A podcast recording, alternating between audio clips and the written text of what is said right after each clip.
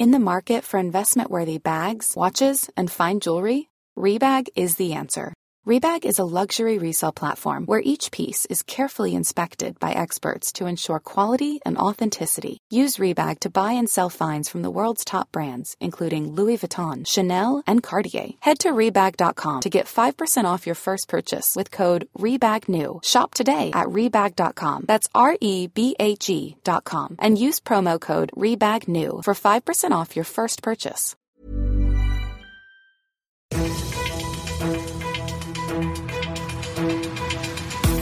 95 5 Charivari, das München Briefing, Münchens erster Nachrichtenpodcast. Mit Christoph Kreis und diesen Themen. Bayern weitet die Maskenpflicht ab nächster Woche aus und nach dem Wiesenchef sagen jetzt auch Oberbürgermeister Reiter und Ministerpräsident Söder was zum Oktoberfest. Servus und willkommen zu dieser neuen Ausgabe. In diesem Nachrichtenpodcast kriegt ihr jeden Tag innerhalb von fünf Minuten all das zu hören, was in München heute wichtig war. Gibt's für euch dann immer und überall, wo ihr wollt, da wo es die besten Podcasts gibt oder immer um 17 und 18 Uhr im Radio. Die bisherigen Maßnahmen haben die Zahlen nicht runtergebracht, deshalb hat Ministerpräsident Söder heute eine Erweiterung der Maskenpflicht verkündet. Ab Montag, also ab 18. reichen im öffentlichen Nahverkehr und beim Einkaufen die bisher herkömmlichen Mund-Nasen-Bedeckungen nicht mehr, sondern ihr müsst dann eine FFP2-Maske tragen. Und bevor ihr jetzt sofort ausschaltet und losrennt, um welche zu besorgen, es sind genügend da. Die Verfügbarkeit im Handel ist ausreichend gewährleistet. Also es gibt keine Mangelware FFP2. Im Gegenteil, das ist sogar deutlich im Überfluss, zum Teil jedenfalls vorhanden. Das lässt sich gut erwerben und man kann die auch äh, entsprechend nutzen. Jedenfalls glauben wir, dass wir die Sicherheit gerade im ÖPNV und auch ähm, in dem allgemeinen Geschäftsumfeld verbessern, wenn wir damit FFP2-Masken agieren. Wer gestern schon zugehört hat, der weiß, dass uns Wiesenchef Clemens Baumgärtner exklusiv erzählt hatte, dass er sich ganz, ganz sicher ist, dass es dieses Jahr wieder eine Wiesen geben wird. Weniger sicher war sich jetzt heute Oberbürgermeister Reiter. Der ließ mitteilen, dass er bei dem bleibt, was er schon vor Weihnachten gesagt hat, nämlich dass es erst im Mai oder Juni eine Entscheidung geben wird. Und weil der Söder ja heute eh in Redelaune war, haben wir ihn in Gestalt unseres München-Reporters Olli Luxemburger auch gleich mal noch zu Wiesen befragt. Herr Ministerpräsident, ich würde das Thema Veranstaltungen in diesem Jahr nicht ansprechen zum gegenwärtigen Zeitpunkt. Hätte uns nicht gestern Münchens Wirtschaftsreferent Clemens Baumgärtner im Interview gesagt, dass er felsenfest davon überzeugt ist, dass das Oktoberfest dieses Jahr stattfinden wird. Wie sehen Sie das?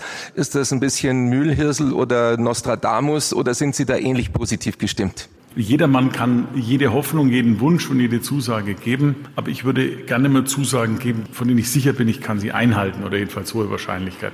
Und es gibt keine größere internationale Veranstaltung, die Deutschland hat und keine, die so dicht ist wie das Oktoberfest. Deswegen kann aus heutiger Sicht das keiner entscheiden. Wir werden mit der Stadt München da im engen Gespräch immer sein und äh, zu gegebener Zeit darüber reden. Aber wir befinden uns jetzt Mitte Januar. Äh, ich glaube, was Ende September ist, ein Termin kann ich Ihnen zusichern, ist die Bundestagswahl.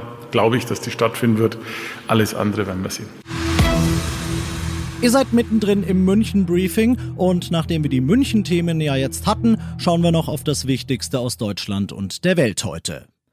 Donald Trump hat's ja schon erwischt. Das Twitter-Konto des Twitter-freudigen US-Präsidenten ist deaktiviert. Jetzt geht der Kurznachrichtendienst noch einen Schritt weiter und löscht als Reaktion auf den Sturm aufs Kapitol rund 70.000 Konten von QAnon-Verschwörungstheoretikern aus Washington Charivari-Korrespondentin Tina Eck. Die QAnon-Jünger glauben, dass gegen Trump eine Verschwörung im Gange ist, gesteuert aus den Tiefen des Regierungsapparates Deep State. Hinzu kommen alle möglichen Konspirationstheorien von Kindesmissbrauch und der Glaube, dass Demokraten in den USA sich mit Hormonen behandeln lassen, die aus dem Blut von Kindern gewonnen werden. Beim Sturm aufs Kapitol waren auch viele QAnon-Anhänger mit dabei. Auch bei Trump-Rallies sah man die Fahnen und Plakate mit dem großen Q häufig. Und das noch zum Schluss. Wenn der FC Bayern morgen Abend sein Nachholspiel im DFB-Pokal gegen Kiel spielt, dann wird es so ein bisschen back to the 90s. Denn die Trikots, die die Jungs von Hansi Flick dann anhaben werden, die sind denen nachempfunden, in denen die Bayern schon von 1991 bis 93 rumgelaufen sind. Designt hat sie niemand anderes als Musik- und Mode-Tausendsasser Pharrell Williams. Ihr wisst, das ist der mit dem Because I'm Happy. Und die Bayern werden nur ein einziges Mal in diesen Trikots auflaufen. Warum so viel Aufwand und warum erzähle ich euch das? Ganz einfach, weil es die Trikots danach im Bayern Fanshop geben wird und der Erlös zu 100 Prozent an die SOS Kinderdörfer geht und ich das gut finde. Ich bin Christoph Kreis, ich wünsche euch einen schönen Feierabend. 95 5 Charivari, das München Briefing. Diesen Podcast jetzt abonnieren bei Spotify, iTunes, Alexa und charivari.de. Für das tägliche München Update zum Feierabend. Ohne Stress, jeden Tag auf euer Handy.